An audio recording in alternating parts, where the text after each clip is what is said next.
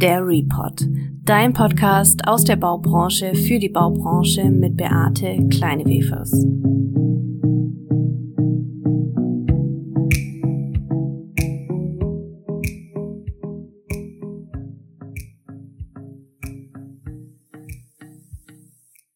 Hallo und herzlich willkommen zu einer neuen Folge der Report.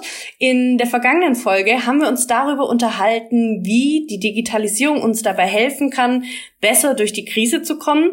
Heute wollen wir uns mal anschauen im Zuge der digitalen Transformation, was wir denn eigentlich von der Neurowissenschaft lernen können und die Menschen in Organisationen wirklich zu erreichen.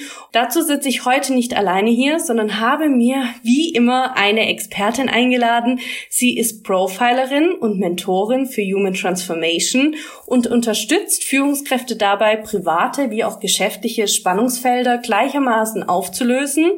Auf diese Weise gelingt es ihr, innerhalb von Organisationen nachhaltige Change-Vorhaben voranzutreiben und bei all den Herausforderungen durch Digitalisierung, Remote Leadership, Umstrukturierung, New Work, den Blick fürs große Ganze nicht zu verlieren. Deswegen freue ich mich, dass sie heute hier ist, Chiara Hartmann. Hallo Chiara.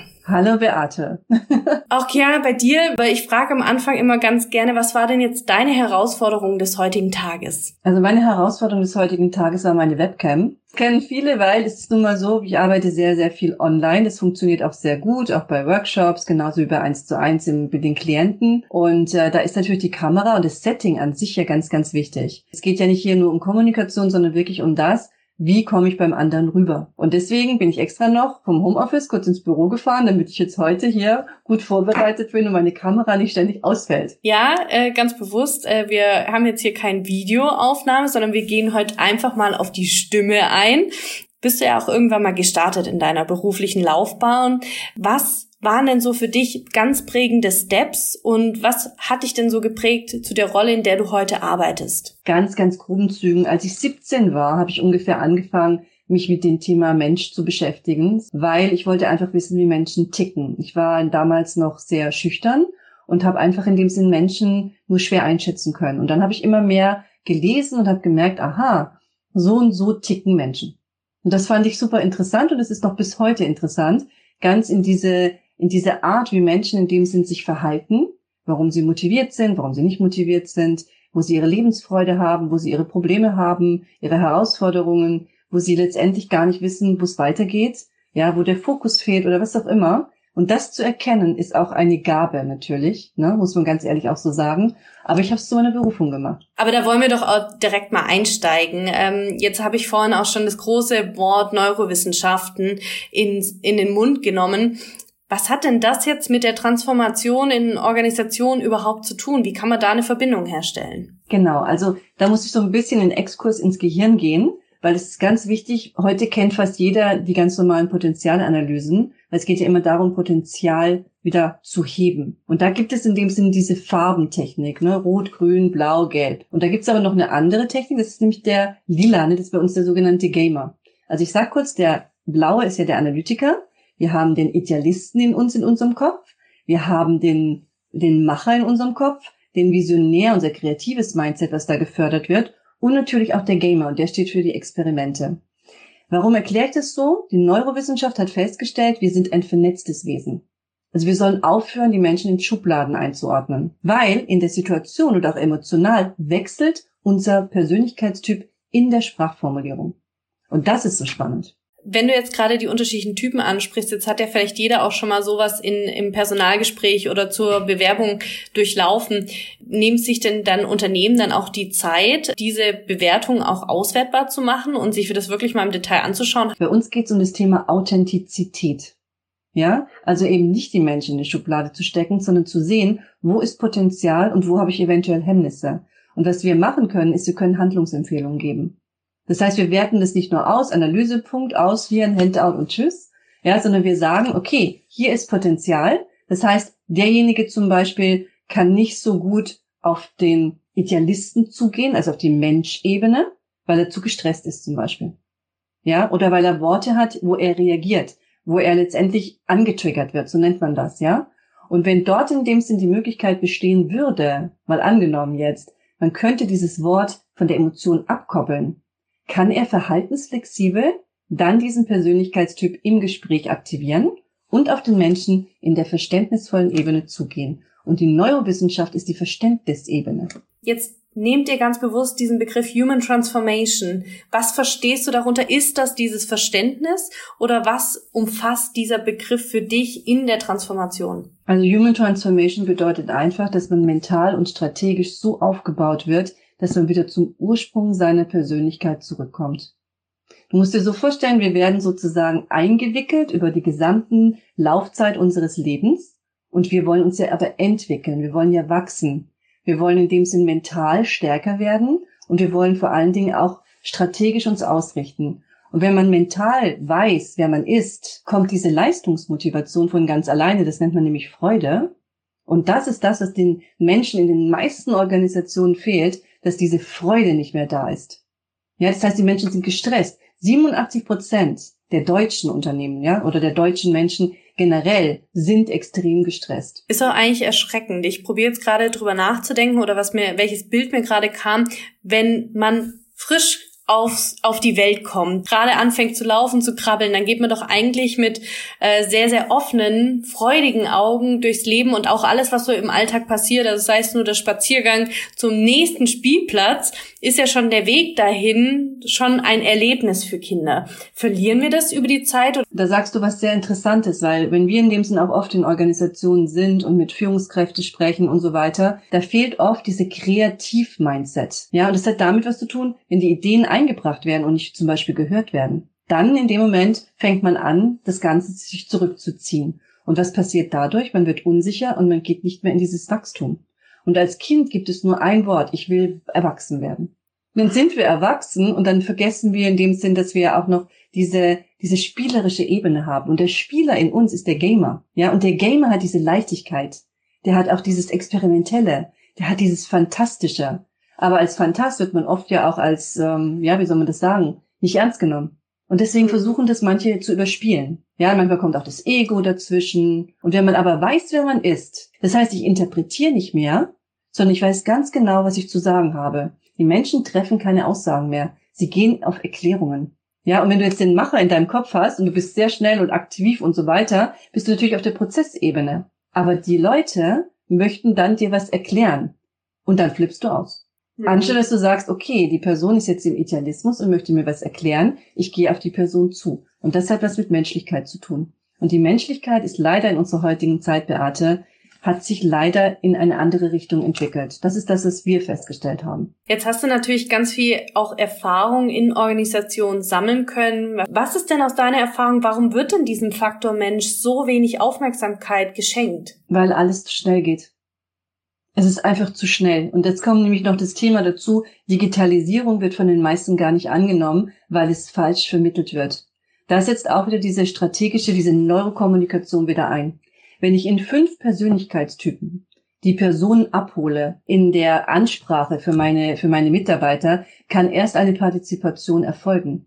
Und die meisten sprechen in ihrer Sprachformulierung. So wie sie gerade in dem Sinn jetzt das geschrieben haben, zum Beispiel analytisch. Weil sie auch unsicher sind, wie bringe ich es so rüber, dass die Leute das annehmen werden. Sie werden es aber erst dann in die Annahme kommen, wenn ich verständnisvoll die Persona im Kopf anspreche. Und da ich ja nicht weiß, wer dort sitzt, muss ich lernen, in fünf Persönlichkeitstypen das zu formulieren. Wo lerne ich denn sowas? Wo kommt man denn mit solchen Themen überhaupt in einer klassischen beruflichen Laufbahn in Kontakt? Ist das erst dann, wenn man Führungsverantwortung erhält? Oder sagst du, das ist eigentlich was, was in unserer Gesellschaft gar nicht mehr verankert ist? Das sollte schon Teil der studentischen Ausbildung zum Beispiel oder grundsätzlich der Ausbildung sein? Ich bin der Meinung, das sollte wirklich schon Schule und auch beim Studium sollte die Neurowissenschaft eine größere Rolle spielen. Aber auch diese Leichtigkeit da drin. Es ist eine Wissenschaft, es ist keine Methodik. Und da muss man natürlich einfach wissen, wie wir jetzt zum Beispiel arbeiten, das ist eine Innovation. Wir gehen so oft in Unternehmen rein und die sagen, Frau Hartmann, ich habe das noch nie gehört. Ich spreche auch immer von wir, Beate, weil wir sind ja zu zweit. Wir arbeiten zu zweit am Klienten. Ja, das heißt, Meron ist da auch mit dabei. Und er ist derjenige, der auch in dem Sinn dafür da ist, diese neuen Konzepte zu entwickeln. Er ist auch sehr stark auf dieser mentalen Positionierung. Ich bin eher auf der strategischen, Aber wir ergänzen uns da wunderbar, arbeiten zu zweit am Klienten und zu zweit auch in den Projekten. Aber nochmal zurück auf deine Frage, wenn man wirklich sagt, wo beginnt man? Ähm, man lernt in dem Sinn Rhetorik. Man lernt auch das, wie man letztendlich diese, mit, wo man sagt, dieses Empfänger und so weiter. Aber was man nicht weiß, ist, dass zum Beispiel dieses analytische Wort Statistik bei einem Idealisten als Bewertung zum Beispiel benutzt werden musste, beim Macher als Beurteilung, beim Visionär als eine Einschätzung und bei einem Gamer sage ich Highscore. Der Macher sagt das Ziel, der Idealist sagt den Wunsch, der Analytiker nimmt das Wort Option. Dann haben wir noch den, den, ähm, den Visionär, der nimmt das Wort Chance oder Perspektive. Und der Gamer sagt Experiment. Also wenn du das jetzt gerade auch mal so schön an so einfachen Begrifflichkeiten, die ja wahrscheinlich auch den ganzen Zuhörern sehr, sehr geläufig sind und ja. vielleicht jetzt gerade schon, also während du das gesagt hast, habe ich sofort gedacht, was nutze ich denn hier eigentlich? Oder was macht mein Gegenüber? Also das ging mir sofort durch den Kopf. Da ist man plötzlich bei sich selber und einem ganz persönlichen Thema eigentlich. Wie ticke ich? Warum ist dieses Befassen mit dieser Seite auch in der Transformation sehr schwierig, weil wir damit nicht im Außen starten können, sondern im Inneren. Und das ist eben das, wir gehen immer bei der Transformation von Prozessen aus. Aber was wir festgestellt haben, ohne den Mensch läuft gar nichts. Und das ist so wichtig. Und viele haben Angst vor Digitalisierung. Die haben Angst, entweder sind sie verunsichert, ja, dass man sagt, was passiert jetzt überhaupt? Verliere ich meinen Arbeitsplatz? Digitalisierung soll ja unterstützen und nicht abschaffen. Ja, das ist natürlich auch ganz wichtig bei den Unternehmen, das zu vermitteln. Sie bei dem Change wirklich mitzunehmen und nicht nur die Prozesse in der Führungsebene auszuarbeiten, sondern wirklich nachher in unterschiedlichen Steps zu versuchen, dass wirklich, dass alle das verstehen. Den Mensch wirklich noch zu sehen. Ja, die meisten sehen die Prozesse und eben, dass sie sagen, wir müssen umsetzen. Aber ohne den Menschen wird es nicht gelingen. Und entweder gehen sie dann weg, sie kündigen innerlich oder sie sind unmotiviert. Ja, und dadurch in dem Sinn entstehen unfassbare Konflikte, die dann zu einem geheimen Groll sich auch fixieren und dadurch in dem Sinn ein Ungleichgewicht entsteht, was man kaum bändigen kann. Das stelle ich mir nur gerade vor, wie läuft das denn in Organisationen? Man sagt ja immer so schön, den Satz hatte ich auch schon in anderen Podcast-Folgen, Veränderung beginnt an der Spitze. Würdest du sagen, der These stimme ich zu? Oder ähm, muss die Veränderung vielleicht an ganz anderer Stelle beginnen? Also die Veränderung an sich, ich würde eher sagen, es ist, die Veränderung beginnt immer bei einem selbst. Und wenn der Unternehmer erkannt hat, dass der Change in der Richtung mit den Menschen gehen soll, weiß aber nicht wie, ist es auf jeden Fall schon mal die richtige Einstellung. Wenn er dann allerdings seine, seinen Stab um sich hat, ne? Und der dementsprechend, ja, ich mache marketingtechnisch das, ich möchte aber hier das in dem Sinn bei den Finanzen und so weiter, dann fängt es an, den Menschen zu vergessen. Weil da muss alles schnell gehen. Und das ist meiner Meinung nach der Fehler ja, den viele, viele Organisationen machen. Das heißt, es muss so beginnen, dass man sagt, man muss die Personen einzeln nachher mitnehmen, zu sagen, wer braucht was. Und dafür braucht man erstmal eine Ist, ein Ist-Zustand. Ja, und dann zu sagen, was möchtest du denn gerne vermitteln? Wir haben manchmal Organisationen, da ist zum Beispiel der Vortrag schon vorbereitet. Und dann setzen wir uns hin und ändern den Vortrag in diese fünf Persönlichkeitstypen der Neurokommunikation. Und das war's dann schon. Und jeder versteht das. Ja, manchmal sind wir aber auch dabei und tun komplett die gesamten Change begleiten. Ja, gerade auch im Thema Digitalisierung. Ja, man muss ja auch wissen, alle fünf Persönlichkeitstypen sind in jedem von uns vorhanden, nur unterschiedlich ausgeprägt.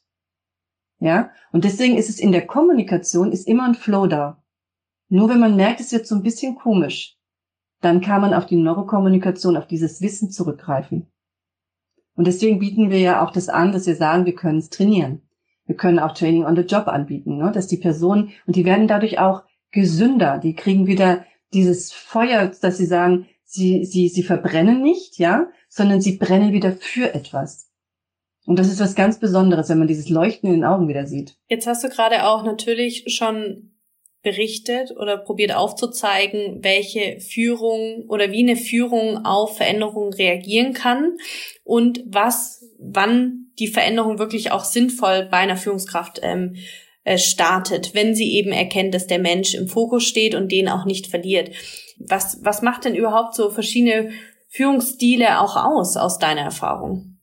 Also es gibt in dem Sinne einfach den typischen Macher. Ja, der setzt halt einfach um. Dem sind die Menschen, ich will nicht sagen egal, aber er braucht Menschen, die einfach umsetzen. Der analytische Persönlichkeit, also wenn der den Grundtyp hat, der geht immer auf Nummer sicher. Dann der Idealist, der geht nur auf das Thema Mensch. Das ist auch nicht in Ordnung. Also nicht, nicht, nicht in Ordnung, das ist das Falsche, sondern es geht mehr so darum, es gibt halt auch Prozesse, die er noch mitnehmen sollte.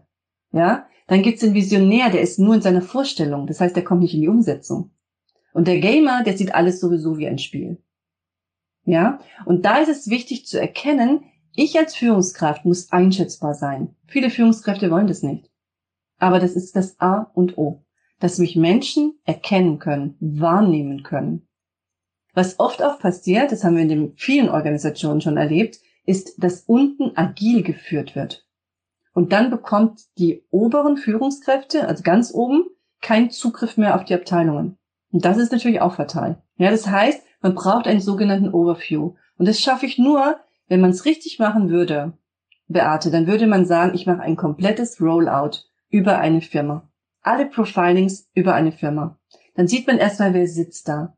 Wer braucht in dem Sinn welche Handlungsempfehlung, damit er in seinem Job motiviert bleibt, damit er äh, ohne, ohne irgendwelche Blockaden performen kann und so weiter. Aber das ist natürlich einmal, einmal umgesetzt und dann passt es auch. Ja, und die meisten stückeln das nur, Beate. Das ist das Riesenproblem, was ich sehe. Weil das kann dann, da kommt dann da der Motivationstrainer, dann kommt hier in dem Sinn die Prozessorganisation, das, das, das. Aber was wir machen sollten ist, und da spreche ich auch meine Kollegen an, wir sollten zusammen mehr rücken in dieser Branche, in der Personalbranche. Wir sollten uns nicht als Konkurrenten sehen, sondern wirklich gemeinsam die Unternehmen begleiten und beraten. Hm. Jetzt hast du natürlich auch gerade noch mal das Thema Führungspersönlichkeiten ganz gut ausgeführt. Und wenn ich so daran denke, was denn so in der Bau- und Immobilienbranche in den Führungsebenen ist, dann sind das doch meistens die ähm, relativ äh, homogene Führungsebene, nenne ich es mal so, in jeglicher Art und Weise. Welcher Verantwortung müssen sich denn auch die Führungskräfte von morgen stellen, wenn sie sagen, wir wollen Transformation im Unternehmen, in unserer Organisation ermöglichen und unsere Mitarbeiter mitnehmen? Muss man die radikal auch mal in Frage stellen und Strukturen komplett aufbrechen oder gelingt das in denselben Strukturen wie davor? Ist das überhaupt möglich? Also es kommt immer drauf an. Also ich soll, möchte noch eins ergänzen. Ich habe vorhin die Führungskräftetypen aufgemacht die menschlich, Mensch-Persona dahinter, ne? Also die Persönlichkeit hat alle fünf Persönlichkeitstypen. ist ganz, ganz wichtig zu, zu nochmal zu erwähnen. Und wenn du jetzt nochmal auf das zurückzukommen ist, was du mich gerade gefragt hast, ich glaube, es ist wichtig, dass du mit einem Profi sprichst. Was in dem Sinn will ich genau als Resultat? Und da ist ein ganz anderes Thema bei uns auch. Und das nennt man Wirksamkeit. Ja? Welche Wirksamkeit soll mein Unternehmen meine Dienstleistung meinem Mitarbeiter vermitteln. Und darüber machen sich die wenigsten Gedanken, weil die meisten sagen, ja, ich habe in dem Sinn, ich habe den Nutzen in meiner Dienstleistung, ich habe den Mehrwert in dem Sinn in meiner Dienstleistung, ich habe den Sinn, ich habe den Schmerz noch vom Kunden und ich habe noch eine Lösung. Aber wo bin ich denn wirksam? Wann gelingt denn dann, dass man diesen Fokus auf die Wirksamkeit legt? Wenn man überhaupt erstmal drüber nachdenkt, dass es das überhaupt wichtig ist zu erkennen weil die Wirksamkeit fangen die Menschen an, im Gespräch zu interpretieren. Und wenn man das im Vorfeld schon miteinander ausarbeitet, dann arbeite ich im Gespräch über die Wirksamkeit und kann somit in dem Sinne, das ist gerade im Vertrieb, ist das super interessant. Ja, das nennt man bei uns auch eine extra Methode, die wir entwickelt haben, dass wir sagen können, wir haben den Schmerz von dem Kunden, wir haben in dem Sinn den Dienstleistung, den Nutzen, wir haben den Mehrwert der per eigenen Person. Das heißt, jeder Verkäufer, ja, kann sogar ein eigenes, wie nennt man das, so ein Netz aufbauen, ne? Von dem Schmerz zum Nutzen zum Mehrwert und der Mehrwert und der Nutzen gemeinsam. Das ist nachher die Wirksamkeit. Und verkaufen tue ich nachher umgekehrt. Wirksamkeit, die ist das erste, was ich sage.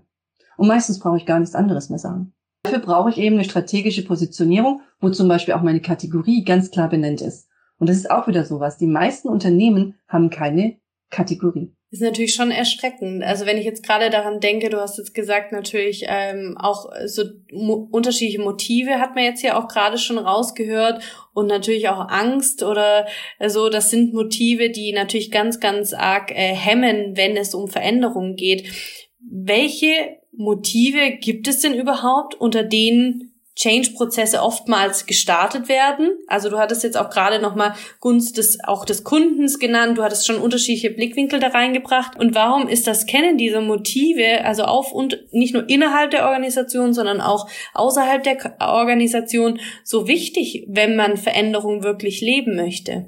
Genau, da gibt's halt auch wieder unterschiedliche Dinge. Es gibt halt eben Motivationspotenzialanalysen, gibt's einige am Markt. Aber es gibt halt eben die wenigsten, die das ganzheitlich sehen, eben auch so wie in dem Profiling, ne, dass man sagt, vernetztes Denken. Was unterschiedlich ist, Motive, und das wissen die wenigsten, sind genetisch bei uns angelegt. Das heißt, ich kann, Glaubenssätze kann ich ändern, ich kann Leitsätze auch ändern für mich, ja, und ich kann auch die Kommunikation ändern. Ich kann auch meine Persönlichkeit dementsprechend entwickeln. Aber Motive kann ich nur managen und kommunizieren. Ich kann sie nicht ändern. Und das sind die größten Energieräuber, wenn dein Verhalten wird nämlich über die Motive gesteuert. Und wenn du nicht weißt, was deine Motive sind, die 26 Motive dir genau anschaust, wonach du strebst, wonach du Freude hast, dann kann es sein, dass du so viel Energie verbrauchst, und das kennt wahrscheinlich jeder, manchmal bin ich abends total fit nach dem Arbeiten und manchmal überhaupt nicht. Richtig, Beate? Ja, auf jeden Fall. und dann bist du an dem Tag, bist du genau gegen deine Motivstruktur gegangen. Wenn du aber weißt, welche Struktur du hast, zum Beispiel das Thema, es gibt ein Motiv, das ist Aktivität und Ruhe.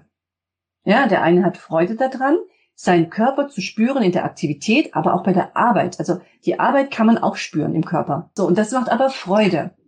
Und der andere, der braucht eher die Ruhe. Der setzt sich hin in aller Ruhe und kann dadurch in dem Sinn ganz anders arbeiten. Jetzt setzt aber mal den anderen, also uns beide, zum Beispiel, wir haben beide Aktivitätsmotiv, in diese extreme Ruhe das kostet uns Energie. Wir würden das schaffen, aber wir würden dafür ein anderes Motiv nutzen, nämlich das Thema Einfluss zum Beispiel. Und wenn man die drei Hauptmotive kennt und die kommunizieren kann, dann kann man viel besser mit den Menschen in, ohne Konflikte, ohne dieses immer aneinander geraten, miteinander arbeiten. Das heißt, ich kann mhm. auch mal während der Arbeit aufstehen. Ich muss es nur kommunizieren, weil sonst wird es ja unhöflich. Das heißt, die Menschen kommunizieren auf einer falschen Ebene manchmal miteinander. Auch im Privaten übrigens.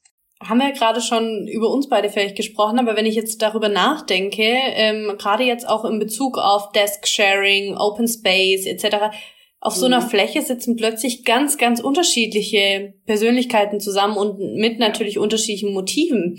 Mhm. Ist denn das, wenn du jetzt gerade auch, du beschäftigst dich ja auch mit Remote etc. pp, wohin führt denn das? Also habe ich immer weniger ähm, Räume, in denen unterschiedliche Typen leben können oder liegt es nur an der Kommunikation? Sondern es geht darum, wie kommuniziere ich es, wie manage ich das? Wenn ich zum Beispiel weiß, also es gibt ja wie gesagt drei Hauptmotive, die geben mir die stärkste Energie. Dann gibt es einen Zwischenraum, da kann ich flexibel sein. Und dann gibt es etwas wie zum Beispiel, sagen wir mal, Balance-Motiv, heißt, ich habe Lust, zu diskutieren. Ich habe echt Freude daran. Ja, ich zum Beispiel kann super diskutieren, aber ich habe keine Freude daran zu diskutieren, weil ich bin ein Lösungsdenker. Aber ich gehe da über den Einfluss, über mein Einflussmotiv und kann super diskutieren. Ja, so. Wenn du aber nicht fragst, und das tun die wenigsten, die meisten interpretieren Motive, anstatt einfach mal zu fragen. Wieso verhältst du dich so? Was kann ich für dich tun, damit es dir besser geht? Das ist eine Kommunikationsart, die fast nie stattfindet. Ich wollte ja. gerade sagen, also das ist auch was, was in Organisationen ja wenig getan wird. Man interpretiert eher, was die Kollegen oder die ja. Führungskraft vielleicht gerade in einem Meeting oder so, wer sich da wie verhalten hat, ähm, anstatt das mal anzusprechen, weil es eben so ein persönliches Thema auch ist, ja. ähm, sich damit und in dem Moment, wo ich natürlich auf jemand anderen zeige und auf den zugehe, vielleicht auch die Fragen stellt, die ich mir wünschen würde, dass sie mir auch mal gestellt werden. Ist das auch ein Hemmnis, dass äh, dieses nach extern sowas zu kommunizieren einem deswegen so schwer fällt, weil man selber auch nicht erlebt oder vorgelebt bekommt? Ja, da geht's halt immer noch mal darum, in der Richtung, welche Philosophie wird hier gelebt? Was habe ich als Mensch generell erlebt? Und da setze ich wieder beim Profiling an. Ja, das heißt, wenn ich selber ein Hemmnis habe, auf Menschen zuzugehen, dann kann ich den Macher in mir nicht selbst aktivieren. Dann habe ich irgendwo eine Verletzung im Idealismus. Der kann sich auf zwei Arten äußern. Entweder gehe ich mich ganz zurückziehen oder ich werde ein sogenanntes Opfer. Weißt du so, wenn ich zu stark visionär bin, in meinem Grundtyp her, und ich in dem Sinn Struktur hasse, dann darfst du niemals irgendwie der Person etwas geben, wo sie nur Struktur hat. Und das muss eine Führungskraft zum Beispiel wissen. Das muss aber auch jemand wissen, der mit dem im Team arbeitet. Deswegen kann man ja ein Rollout machen mit dem Profiling, genauso wie mit der Motivationspotenzialanalyse. Ich kann für die Führungskraft eine komplette Motivationsanalyse machen, was da im Team bei ihm vorgeht. Und dementsprechend kann ich natürlich auch dann die Arbeitsplätze organisieren. Weil es geht immer mehr darum, nicht nur im Change in der Digitalisierung, sondern auch im Arbeitsumfeld die Menschen mitzunehmen. Und da muss man nun mal mit den Leuten sprechen und hinterfragen. Und wichtiger noch, man muss sie ja verstehen, man braucht Verständnis. Wenn ich aber, wie gesagt, immer wieder diesen Machertyp bin und der Idealist triggert mich die ganze Zeit an, ja, weil das halt eben jemand ist, der in meiner Abteilung stärker ist, das sind fünf Stück, dann kostet mich das wahnsinnig viel Energie. Aber wieso kann ich diese Menschebene nicht bedienen? Ja, das ist sehr spannend, also diese, diese, diese, diese Kombinationen zu erkennen, Beate. Man darf mhm. nicht alles nur in diesem einen Feld sehen. Es ist alles miteinander vernetzt. Und das ist ja auch das Spannende. Aber das ist auch das, was neu ist für die Firmen. Das ist mhm. neu für Führungskräfte. Ja, und wir sind ja auch noch nicht so sehr in die Öffentlichkeit gegangen, Beate. Du hast uns das jetzt so ermöglicht, dass wir mal aussprechen können, was eigentlich in dem Sinn wichtiger noch ist, als das, was im Moment gerade noch getan wird. Ähm, als du jetzt gerade auch berichtet hast oder so ein bisschen aufgezeigt hast, dass, ähm, dass diese Art, erstmal das zu verstehen und dann in die Umsetzung zu gehen und demnach mein Team vielleicht auch anzuordnen. Jetzt ist es ja so in Organisationen, auch gerade was das Thema New Work angeht, Remote, dass wir immer mehr dahin kommen, dass wir sagen, nee, wir sind aber so flexibel, jeder darf überall sitzen und das finde ich ja auch grundsätzlich erstmal was Schönes. Aber kennen wir nicht alle das, dass wir ins Büro kommen und uns auf diesen einen Platz freuen? Ähm, ist da vielleicht auch eine Flexibilität, die wir uns probieren zu bewahren, obwohl der Mensch gar nicht so flexibel ist, sondern sehr gerne diese Strukturen, nicht nur in der Art, wo er sitzt, sondern auch bei wem er sitzt, dass eigentlich das ist so ein bisschen, wie uns das vorgaukeln. Aber das sind jetzt drei Dinge, die du ansprichst. Das eine ist das, wo du sagst, ich sitze mit einer Person zusammen. Das hat was mit Gruppe und Team zu tun, der Unterschied. Das andere ist das, dass du sagst, okay, ich bin nicht flexibel genug. Das heißt, es liegt auch an meinem Motiv. Wenn ich ein Routinenmensch bin, dann brauche ich keine Abwechslung, dann will ich das nicht. Das kostet mich Kraft. Ich will an diesem Platz sitzen. Ja, oder ich muss in dem Sinne ein anderes Motiv bei mir selber aktivieren. Die Frage ist, wenn ich meine Motive nicht kenne, kann ich es nicht aktivieren. Dadurch bin ich dann schlecht gelaunt, zum Beispiel. Ja, dann kriegt der Nächste kriegt den Konflikt ab. 100 Prozent. Ich denke, dass es gut ist, dass man diese Flexibilität hat innerhalb des Unternehmens, wenn man mit diesem New Work arbeitet. Aber hier ist die Kommunikation noch wichtiger als überall sonst. Du sagst es gerade schon, Kommunikation ist key. Das sagt mir auch manchmal so im, im, im, äh, in verschiedenen Phrasen, auch wenn es ums Thema Change Management geht. Ähm, was heißt denn, wir hatten es vorhin auch im Begriff intelligente Kommunikation, also all das, was du jetzt beschreibst, setzt ja schon enorm voraus, dass ich weiß, welche Worte ich wähle und wie sie auch beim Gegenüber ankommen. Ähm, welche Chance ergibt sich vielleicht dann aber auch aus dieser Kommunikation, wenn ich mir dieser bewusst bin? Also erstens bin ich stressfreier. Ich bin gesünder. Ich bin schneller. Ja. Ich bin super schnell in, in, in der E-Mail. Ich kann in alle fünf Persönlichkeitstypen diese E-Mail verfassen und jeder wird mich verstehen. Als Privatperson kann ich mit meinem Partner auf eine ganz andere Ebene kommen. Ja, in der Familie, mit den Nachbarn. Ich bin einfach in dem Moment einfach gesettelt zu sagen, egal wer jetzt mich anspricht, in welchem Thema, ich bin mental positioniert, ich bin fähig, das zu verstehen im Verständnis, ja, und kann in dem Persönlichkeitstyp mein Gegenüber auffangen und ihm antworten. Und das ist ein total schönes Gefühl, weil es geht einfach schneller. Es ist einfach, wenn ein Macher auf einen Macher kommt, ja, der sagt einfach, mach das, Ausrufezeichen in der E-Mail. Der Macher sagt, mach ich, Ausrufezeichen. Schreibt das mal eine Person, die gerade idealistisch ist in ihrem Job. Die gerade im Moment gerade was Sinnvolles tut. Und dann kommt eine E-Mail, zum Beispiel vom Chef, und da steht, machen, Ausrufezeichen. Dieser Mann ist immer einfach nur gerade in einem Prozess, wo er den Macher hochgezogen hat. Der meint es nicht böse. Und da ist ja auch noch so ein Unterschied. Wir haben ja auch gesagt, Neurokommunikation ist generationsübergreifend, kulturübergreifend und geschlechtsübergreifend gleich. Es gibt nur so kleine Unterschiede. Zum Beispiel so einfach mal so ein bisschen, jetzt im Moment so ein bisschen ins Face-Reading geht, was du ja sowieso so faszinierend findest, wo wir nochmal drauf eingehen. Ja, wenn eine Frau dir gegenüber sitzt mit einem Mann, müsst ihr wirklich mal beobachten. Sie fängt immer an, so kleine Nick, also so, so, so Nickbewegungen zu machen. Und der Mann, der versteht darunter, sie stimmt allem zu. Ja? Der Mann macht einmal so eine Nickbewegung und die Frau denkt, er hört zu. Das ist echt so spannend, weil da sagt sie zum Beispiel auch, wenn der Mann in dem Sinn wirklich zuhört, dann ist er ganz, ganz, ganz gerade im Kopf. So ganz gerade, also der, der nickt nicht und der ist einfach nur da. Und die Frau sagt dann immer, du hörst mir gar nicht zu. Und dann macht er entweder so, das heißt, okay, ich habe wirklich nicht zugehört, ja, so, oder er sagt, nein, das stimmt nicht. Und dann sagst du, aber du stimmst doch sowieso allem zu, was ich dir sage. Nein, ich höre dir nur zu. Und schon ist der Konflikt da. Ja, das sind so Kleinigkeiten, aber ich musste gerade auch drüber schmunzeln, weil ich denke mir so, wie sehr beeinflusst uns das eigentlich? Ich habe gerade auch gedacht, ja, ich nicke auch gerade, weil ich merke, dass ich so in deinen Worten oder dem, was du sagst, auch mitgehe und und denke gerade, aus welchem Motiv nickst du denn eigentlich gerade? so, ist eigentlich ganz. Das ist kein, das ist kein Motiv, Beate. Das ist wirklich genetisch so angelegt bei Frauen. Ja, aber das ist ganz witzig. Da werden wir wahrscheinlich der eine oder andere wird seinen Partner jetzt mal zu Hause beobachten. ähm, aber wir sehen, okay, die Worte und auch die Art, wie wir agieren, das ist ganz maßgeblich dafür. Ähm, in der Neurokommunikation würde ich dir gerne mal ein paar Beispiele nennen und du sagst einfach mal, ähm, wie diese Beispielsätze auf dich wirken. Sind alles Sätze, die irgendwie gerade in der Bau- und Immobilienbranche, aber sicher auch in anderen Branchen immer wieder rund ums Projektgeschäft ähm, vorgehen und äh, der, ich dachte einfach mal, das probieren wir mal aus, wie diese Sätze auf dich wirken und ähm, ich probiere mal meinen Kopf ruhig zu halten. ja, ist ja gut. Also der erste Satz lautet, Projektgeschäft geht vor. Genau, so. Das ist so ein typischer Machersatz. Wenn da jetzt natürlich jemand ist, der sehr idealistisch ist, dann sagt er, boah, wie ist der denn eingestellt? Wieso, wieso kommt der mit so einer Aussage? wenn ich jetzt hier gerade so viel zu tun habe und mit ihm noch was besprechen will. Ja? Das ist halt die, die, die Ansage, wo man sagt, das ist eine Ansage und gleichzeitig eine Aussage, ne?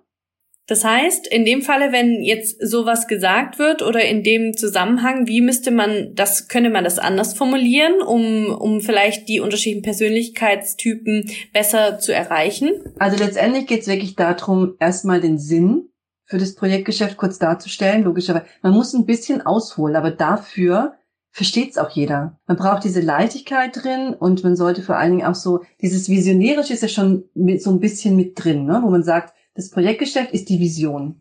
Ja, das geht vor, heißt einfach auf den Punkt, ist der Macher. Ja, es ist sinnvoll, das, das wäre zum Beispiel jetzt der Idealist, und dann noch etwas Sicherheit reinzubringen für den Analytiker. Also das wäre so die Kombination. Der nächste Satz würde lauten, das haben wir noch nie so gemacht. Auch ein Satz, der sehr gerne verwendet wird, wenn es auch um Digitalisierung geht. Genau, das haben wir noch nie so gemacht, kommt meistens vom Mitarbeiter. Der ist einfach nur unsicher. Mhm. Da ist diese Unsicherheit. Das heißt, entweder braucht er mehr Informationen darüber oder er muss sich selber darüber informieren können, damit er seine eigenen äh, Schlüsse ziehen kann. Ganz wichtig, Analytiker kann man auch nicht begeistern. Analytische Personas, ich sage ja immer nicht Persönlichkeit, sondern Personas in, in deinem Kopf, die überzeugen sich immer selber. Ja, das ist ganz, ganz wichtig. Und ähm, das haben wir noch nie so gemacht, ist wirklich diese, diese, diese, diese Unsicherheit. Ja? Oder der Trotz. Das ist der Idealist. Ich nenne ihn immer verkappter Idealist. Ne, so. Weil der ist in dem Sinn so verletzt worden, dass er sagt so, nee, mache ich nicht. Jetzt bin ich in dem Sinn wirklich auch so ein bisschen, bisschen so der, derjenige, der sagt nein, mach ich nicht. Aber nicht nein, weil der Idealist sagt ja nicht nein in unserem Kopf sondern der ist nur trotzig. Nehmen wir mal den, nehmen wir mal den nächsten Satz. Äh, der, äh, wir sind in einem Change-Prozess, irgendjemand hat was vorgestellt und jetzt sagt der von mir aus sogar höher gestellte, sagt, okay, aber das erklären Sie dann dem Projektleiter. ja, das haben wir auch sehr oft. Da wird sozusagen die Verantwortung und die Aufgabe gleich delegiert. Ja, und äh, wichtig ist, dass man wirklich sagen kann hier, Dieses okay, Sie erklären das aber dann dem Projektleiter, ist auch wieder idealistisch. Ja, weil die Person sich irgendwo vielleicht, das kann man zweideuten, ne? Okay, Sie erklären das aber dann dem Projektleiter. Zu dementsprechend traust du mir das nicht zu? Du Depp. Ja, da ist auch noch dieses, ich, ich kann hier so dieses Wort, wo man wirklich sagen kann, man zweifelt an der Person selber und zwar an den Fähigkeiten, eine Führungskraft zu sein. Ja, das würde er aber nie aussprechen. Ein Idealist spricht es nicht aus. Ja, und der andere, das ist zum Beispiel der, der sagt, okay, aber Sie erklären es bitte dem Projektleiter. Das ist dieser Unsichere.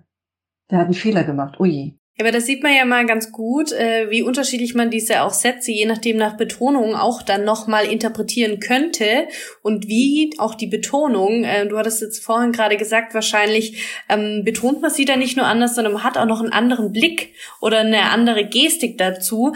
Ähm, diese nonverbale Kommunikation, die prägt uns ja alle, egal ob wir mit Händen reden, egal ob wir nach links schauen, weil wir, ich glaube, verunsichert oder irgendwas in irgendeine Richtung kann man schauen, um wenn man verunsichert ist ist. Ähm, das heißt, wir sind schon auch da ein bisschen gläsern an der einen oder anderen Stelle. Ähm, und du hattest vorhin das auch schon gesagt. Wie kann uns denn auch dieses Face Reading ähm, dabei helfen, vielleicht die Art, wie unsere Sätze beim Gegenüber ankommen, vielleicht sogar auch zu spüren und eventuell zu korrigieren? Also Face Reading, also ist es so, intuitiv lesen wir schon als Kinder Gesichter. Das ist einfach Fakt. Wir kriegen es abtrainiert, später, wenn wir Kindergarten, Schule und so weiter und nachher auch im Job, kriegen wir diese Fähigkeit abtrainiert. Weil es wird ja alles nur noch in, ja, so, so dementsprechend in Regeln fixiert. Das heißt, du hast ja gar keinen Freiraum mehr, geistigen. Ja, so eine feine Intuition einzusetzen. Und Face Reading wird in China ganz viel eingesetzt, aber auch in Amerika. In Amerika wird sehr viel auch die Arbeitsstile und so weiter auch erörtert. Aber in Deutschland ist es noch lange nicht angekommen. Und da sind wir natürlich auch Vorreiter, wo wir sagen können, wir können anhand von Fotos zum Beispiel Bewerber auslesen, ja, wo wir sagen können, wie ist die Person geschaffen, passt sie auch zum Job, so im ersten Umfeld. Wir können zum Beispiel, was wir oft machen, ist die Führungskraft und dann haben wir die ganzen Mitarbeiter und ich kann denen genau sagen, wie er mit ihnen umzugehen hat, damit es funktioniert. Und es funktioniert. Ja, und es ist ein so schönes Gefühl, wenn die Person dann auch lernt, in gewissen Merkmalen die Person einzuschätzen. Ja, und Face Reading ist ganz wichtig, ist immer eine Momentaufnahme. So wie ich mich zeigen will. So liest man auch die Person. Jetzt hast du natürlich gerade gesagt, das kann man auch an Bildern eben tun oder zumindest in diesem Moment. Jetzt hat man ja probiert, auch immer wieder abzuschaffen, dass auf Bewerbungen Bilder mitgeschickt werden, um eben kategorisch Menschen auch nicht auszuschließen aufgrund von, von äh, verschiedenen Charakteristiken. Ähm, glaubst du, es ist eben durchaus wichtig, dass wir uns sehen und mal in die Augen schauen. Ähm, glaubst du, wir bräuchten es doch? Oder ist die Person, die diese Bewerbung sieht, die muss ja auch dann die Fähigkeit mitbringen, das zu können? Also ich bin der Meinung, wenn es so wie bei uns wirksame Bewerbungen geschrieben werden würden, bräuchte man nicht so viel in den Bewerbungsgesprächen noch erzählen. Weil da würde alles drinstehen. Warum bin ich wirksam? Ich habe zum Beispiel Organisationstalent, aber warum bin ich denn dafür wirksam? Ja, weil ich den Überblick befinde, also ich habe einen Überblick und dadurch entsteht das. Das schreibt aber keiner. Ja, normalerweise brauchst du nur den Lebenslauf und ein Wirksamkeitsschreiben.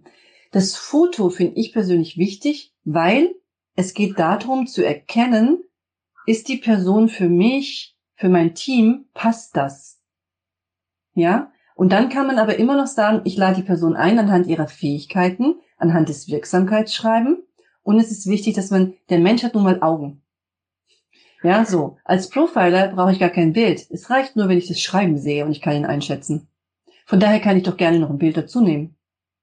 Also ich finde es falsch, das Bild wegzulassen. Ich finde es einfach falsch, weil in der Bewerbung, also im Schriftbild selbst, kann man alles sehen.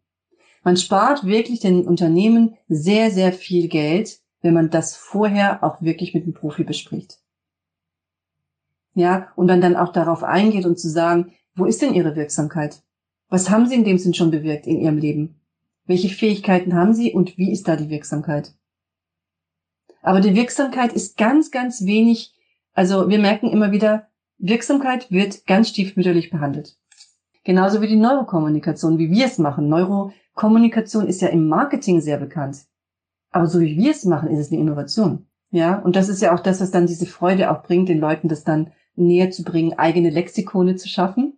Ja, was ich ganz toll finde. Das heißt, wenn wirklich dann Unternehmen sagen, ich habe die und die Worte, wie kann ich die denn umformulieren?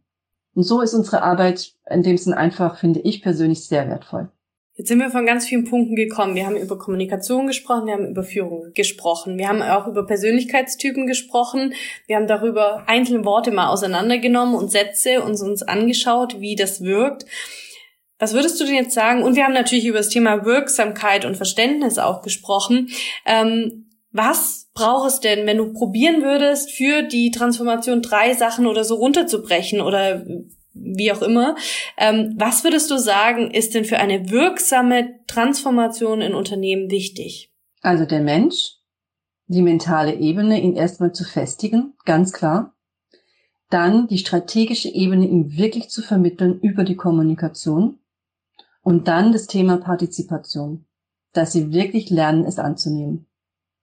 Und dann steht dem Ganzen kein, also dann ist dem Ganzen wirklich ein, ein ganz, ganz guter Nährboden und dann aber weiterhin denjenigen zu begleiten. Wie ich dir schon gesagt habe, geheimer Groll, Unsicherheiten, aber es soll ja auch Freude machen. Ja, und deswegen, und das ist das, was ich merke, was den Leuten fehlt, ist die Freude.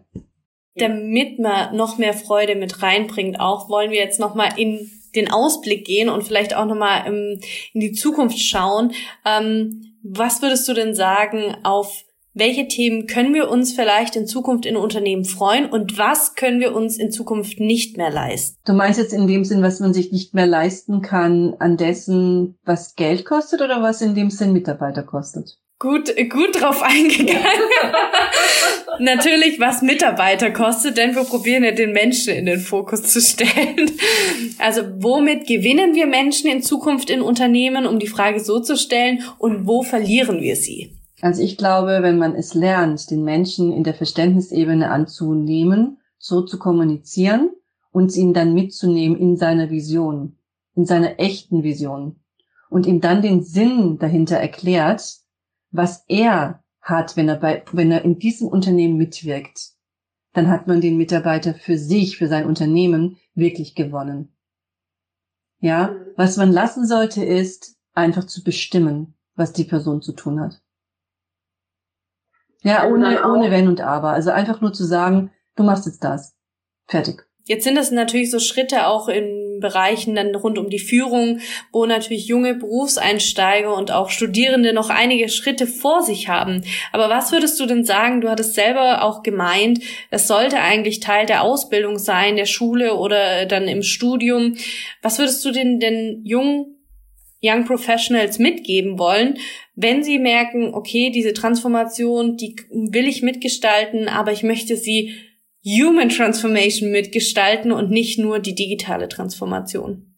Genau, also was ich so schön fand, ich habe mit einem äh, CHRO gesprochen und der hatte so eine wunderbare Idee. Da sind wir auch so noch weiter im, im Gespräch. Der hat gesagt, ich möchte nicht irgendwelche Azubis haben, die irgendwie eingestellt, also eingestellt worden sind anhand ihrer ihrer Zeugnisse und was auch immer, sondern er stellt die Frage, was brauchst du? Und das finde ich einen wunderbaren Ansatz. Was brauchst du? Weil es wird einfach Zeit, den Menschen wirklich auch diese Dinge mitzugeben als Unternehmen, wo man sagen kann, was brauchst du, um dich bei uns wohlzufühlen? Was brauchst du, um bei uns mitzuwirken? Was brauchst du, um deine Persönlichkeit wirklich zu stärken? Was brauchst du, um den Konflikt richtig zu begegnen? Und was brauchst du vor allen Dingen, um in diese Lebensfreude zu kommen? Und ich glaube, da haben wir alle ein riesengroßes ähm, Geschenk, wenn wir in dieser Menschlichkeit bleiben, dass wir sagen können, wir investieren wirklich hier in Menschen und nicht in Maschinen. Ja, sehr schön. Also ich glaube, besser kann man die Abschlussworte auch kaum nennen. ähm, deswegen möchte ich auch gar nicht mehr unser Gespräch noch zusammenfassen, weil ich glaube, das bringt es wirklich auf den Punkt. Ich fand das jetzt wirklich sehr schön, wie du das auch nochmal äh, noch mal sehr wohltuend ja auch. Äh, es war ein sehr schönes Beispiel. Es hat mich jetzt äh, auch sehr angesprochen. Dennoch möchte ich dir natürlich nicht die letzte Frage äh, verwehren, denn auch mich interessiert natürlich und auch die Zuhörer interessiert natürlich, wie es auch bei dir weitergeht und vielleicht welche Herausforderungen dich in den nächsten Tagen in Zukunft auch untreiben. Was ist denn deine Herausforderung von morgen? Also, meine Herausforderung ist es auf jeden Fall, dieses Jahr mit Unternehmen zu arbeiten, die wirklich das Ganze auch wollen. Ja, das heißt, auf uns kommen viele Unternehmen zu, die wirklich, wo wir sagen können, haben die wirklich das vor, auch so umzusetzen? Das ist uns unheimlich wichtig, weil sonst kostet es für beide Seiten unfassbare Energie. Das heißt, alle, die jetzt in dem Sinne zuhören und sagen, ich möchte wirklich einfach mal ein Gespräch mit der Profilerin, also mit mir führen, können das gerne tun. Ja, also ganz unverbindlich, einfach mal reinzuhören, wo stehen wir gerade, was können wir eventuell optimieren, wie können wir es schaffen, die Menschen mitzunehmen weil es ist immer wichtig, dass man eben in die Menschen investiert. Es ist einfach so. Ja. Und dadurch in dem Moment gelingt auch alles. Ja, weil es ist immer so, dass man sagt, dir begegnet ja alles, für was du reif bist. Ja. Und das ist eben das, wo ich halt auch sage, ähm, wir wurden zum Beispiel schon angetragen, dass wir ein Buch schreiben sollen. Wir dürfen die Kolumne mit dir machen, worüber wir uns ja. sehr freuen. ja, wo wir sagen werden, das wird ein ganz tolles Projekt. Ähm, und äh, vor allen Dingen wollen wir halt auch die Neurokommunikation jedem zugänglich machen in der digitalisierten Form. Das heißt, auch da, wenn Unternehmen jetzt zuhören, die eben Lernplattformen oder auch dementsprechende Apps und so weiter ähm, ermöglichen können, ja, die können gerne auch auf mich zukommen. Weil wir haben da echt was Großes vor. Ja, sehr gut. Ja, ich glaube, da kommen noch ganz viele Projekte auf dich zu, aber hoffentlich auch auf uns. Und da freue ich mich schon auf die nächsten Schritte und natürlich auch unseren weiteren Austausch. War toll, dass du dabei warst. Ja, vielen Dank für die Einblicke. Danke dir und auch danke an die Zuhörer und Zuhörerinnen und ich wünsche weiterhin tolles Gelingen. Wenn das Themen waren, die dich interessieren, dann schau doch gerne mal auf meiner Webseite vorbei. Den Link findest du unten in der Infobox. Dort gibt es neben spannender Background-Informationen Zugang zu interessanten Schulungen und Netzwerken sowie Tipps und Tricks zum direkten Loslegen. Wenn du keine weitere Episode mehr verpassen möchtest, dann abonniere auf jeden Fall auch meinen Kanal und schreibe mir gerne in die Kommentare, welche Herausforderungen dich täglich beschäftigen. Sei mit dabei und verpasse nicht den Einstieg. Der Report Podcast ist dein Podcast, um heute schon Teil der digitalen Transformation der Bau- und Immobilienbranche zu sein.